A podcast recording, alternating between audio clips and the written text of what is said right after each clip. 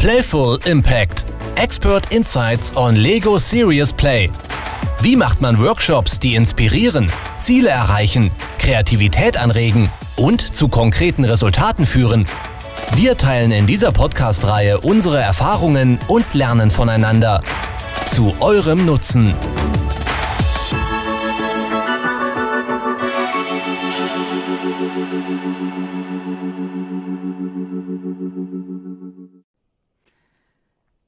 Hallo miteinander, ganz herzlich willkommen bei der nächsten Folge vom Playful Impact Podcast.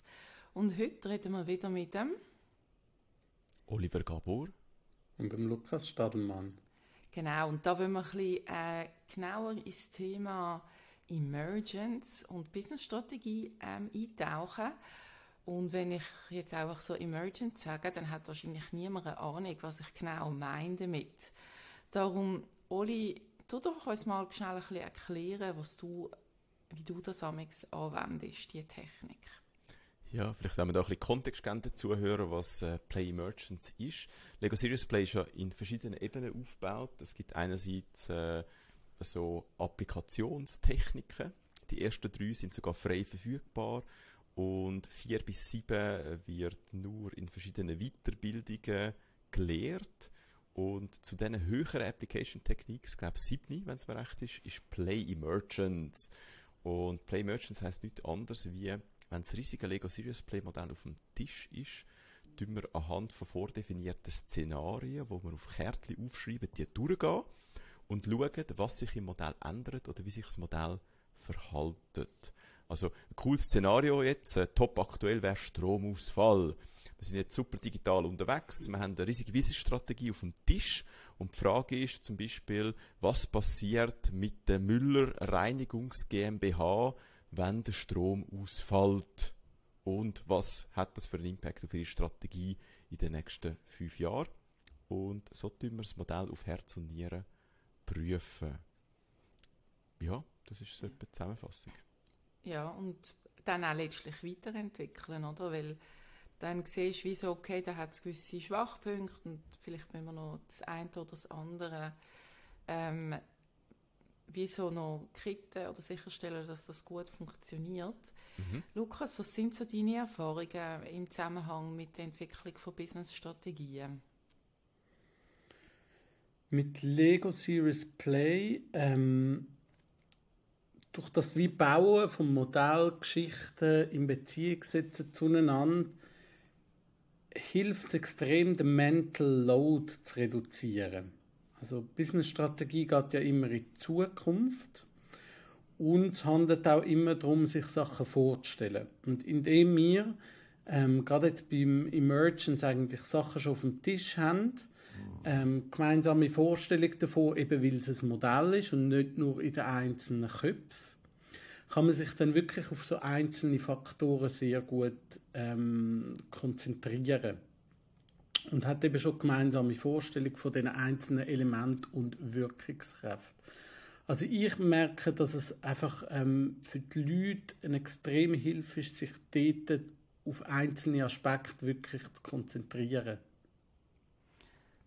Ja, und ich finde das Bildvorstellung, finde ich gerade sehr gutes Wort oder ein Bildwort, Wortbild, weil oft ist ja Strategie sehr etwas Abstraktes und nicht tangibel, aber wenn man es so baut als eine Landschaft und alle ihre Aspekte mit reinnehmen, dann kann man sie auf einer ganz anderen Ebene weiterentwickeln und daran bauen und es auch verständlich machen und gewisse ähm, also Missverständnisse, die es allenfalls geben könnte, weil Leute unterschiedliche Vorstellungen haben, wie so ausräumen und das dann gerade noch weiterentwickeln. Das finde ich auch noch etwas, was gut funktioniert. Ja, ich glaube, wichtig ist auch für die Leute, die halt eher visuell denken, ist das eine grosse Hilfestellung. Ich habe jetzt gerade in der letzten Woche äh, eine Webseite entwickelt mit Lego Serious Play und es ist erstaunlich gewesen, wie wir sozusagen die ganze Webseite haben können am Schluss auf dem Tisch visualisieren. Und was uns auch gezeigt hat, ist, wir haben zuerst quer gestartet. Also, wir müssen euch das so vorstellen. Wir haben ein Brett auf dem Tisch gehabt, einen Meter breit, 1,80 Meter lang. Und wir haben versucht, die Modelle quer zu platzieren. Dann haben wir aber gemerkt, dass verschiedene Bereiche dann nicht gleichberechtigt wären auf der Webseite. Also es hat dann wie so eine Mitte gegeben, wo die wichtigen Sachen sind. Links hm, so das eine, rechts das andere. Und dann ist so ein bisschen die Frage losgegangen, ja, wer darf dann links oder rechts stehen von dieser Mitte? Und irgendwann sind wirklich die Erbauer auf die Idee gekommen und haben gesagt, hey, ich glaube, das Brett müssen wir kehren. Und wir müssen einfach unten anfangen und die Webseite eigentlich wie bauen aus Lego, als würde man sie so von oben aber durchscrollen. Und wo dann die Idee mit dem Scrolling aufgekommen ist und dass man das Brett der Länge nach bebauen haben sich ganz viele Sachen gar nicht auftun. Also es hat nicht mehr in der Mitte oder weniger wichtig, sondern man hat so durch die Seite können durchscrollen und alle Themen von den einzelnen Bereichen, die dort mitgebaut haben, sind auf einmal gleich wichtig gewesen. Und das ist für mich so eine Schlüsselerkenntnis, wo man wahrscheinlich mit so Prototyping schon irgendwann gemerkt hätte, aber es ist einfach nicht eben tangibel gewesen. Man hat es nicht können berühren, spüren oder sich irgendwie Gedanken machen, ob jetzt alle wirklich richtig vertreten sind auf dieser Webseite. Mega spannend. Ja, sehr schön, Oliver. Und vor allem eben im Vergleich zu anderen Prototyping kann man natürlich mit Lego extrem kollaborativ und schnell Sachen umstellen, oder? Du musst nicht nochmal neu zeichnen, so, sondern du kann, kannst es wie umstellen und dann gerade mal schauen, ja, wie sieht jetzt das aus? Wie fühlt sich das an? So. Ja, der emotionale Aspekt finde ich auch immer wieder mega spannend, weil das gibt wie auch noch eine gewisse Tiefe und es vertieft das Verständnis gegenüber allen anderen Teilnehmenden, die dort dabei sind. Und nachher, wenn, du musst ja so etwas immer auch dann noch verkaufen an einem, an einem Board oder wem auch immer.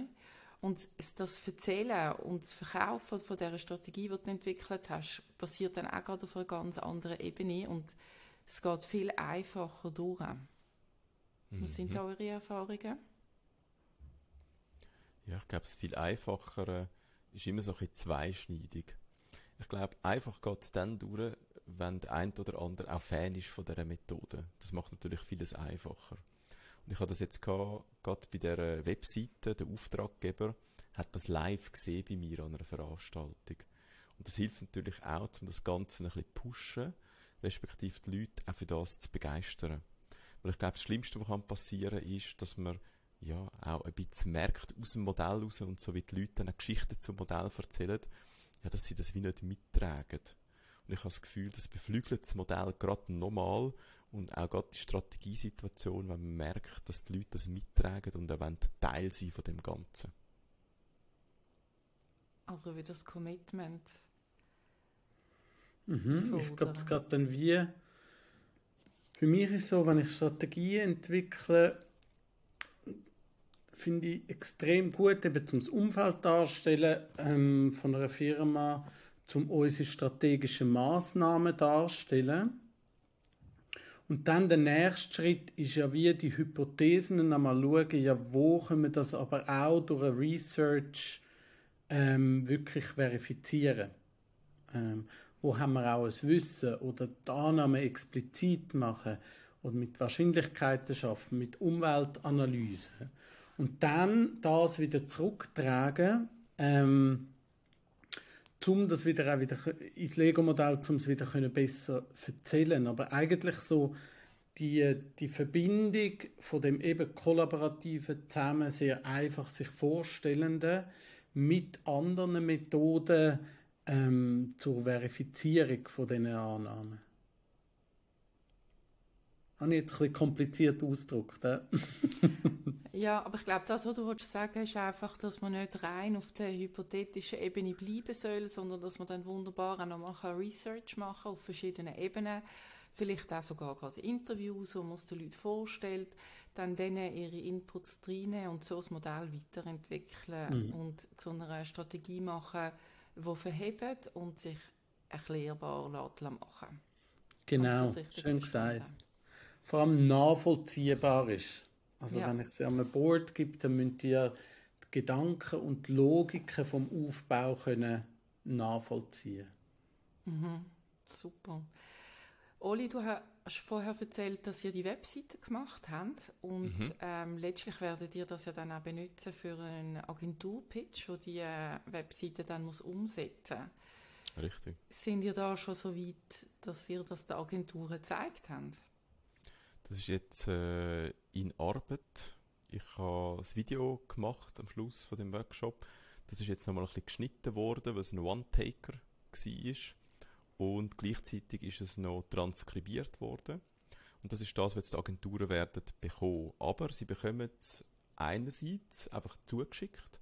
Sie können sich durch das Transkript durchlesen, falls irgendwie aus dem Text raus oder aus dem Video raus vielleicht etwas nicht verstanden haben oder nochmal spezifisch irgendwo einhaken Und dann gibt es vor dem Pitch aber noch ein Briefing.